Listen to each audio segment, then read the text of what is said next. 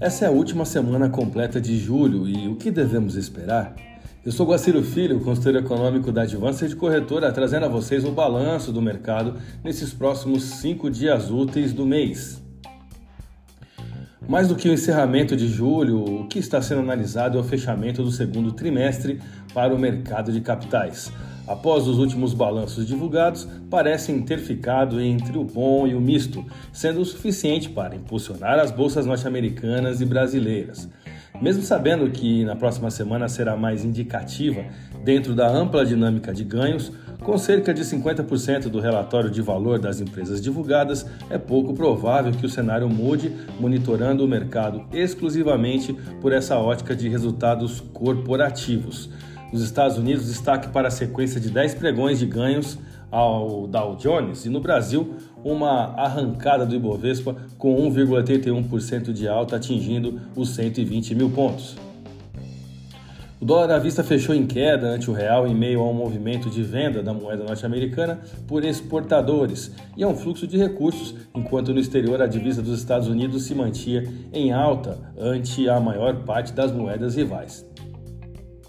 Após duas sessões de alta, as taxas dos contratos futuros de juros fecharam em baixa, voltando a precificar chances majoritárias de o Banco Central brasileiro cortar a Selic em meio ponto percentual em agosto, em um dia sob a influência do exterior, onde os rendimentos dos títulos também cediam. O Brasil segue se beneficiando por um ambiente a favor do risco nos mercados internacionais que se alimentam também de um cenário doméstico que vem ganhando destaque pelas discussões e votações em prol da reforma tributária e ajustes das regras fiscais. Pouco se analisa até o momento sob o prisma da efetividade de ambas ações, e dessa forma, o país vai tendo um bom trâmite de agenda econômica. Entramos em uma semana de decisão de taxa de juros primários nos Estados Unidos e Europa, e sendo assim, teremos combustível mais do que suficiente para as novas projeções no mercado cambial. Vamos aos gráficos? Eu vou começar pelo dólar. Vamos trabalhar com duas condicionais e dessa forma traçarmos dois possíveis cenários para o dólar nessa semana, passando a você, cliente Advanced, parâmetro onde haverá objetivos de taxas e pontos de disputa entre compradores e vendedores. Vamos lá. Condicional A: taxas de juros nos Estados Unidos em linha com as expectativas especulativas de mais um aumento nos juros e pausa após isso, ou seja, até o final do ano.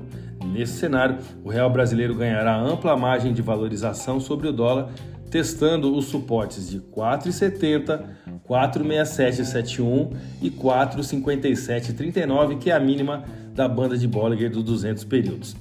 Condicional B: taxas de juros nos Estados Unidos com mais dois aumentos ainda esse ano e a janela futura indefinida, ou seja, sem precificação de mais aumentos até o final do ano.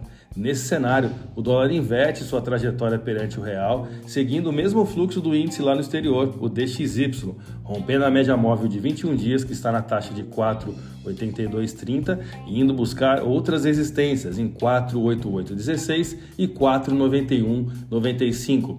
O volume de contratos futuros negociados na última sessão foi de 4.689 contratos com vencimentos para agosto, variação negativa no dólar à vista de 0,39% e taxa spot de 4,7793. Vamos ao euro.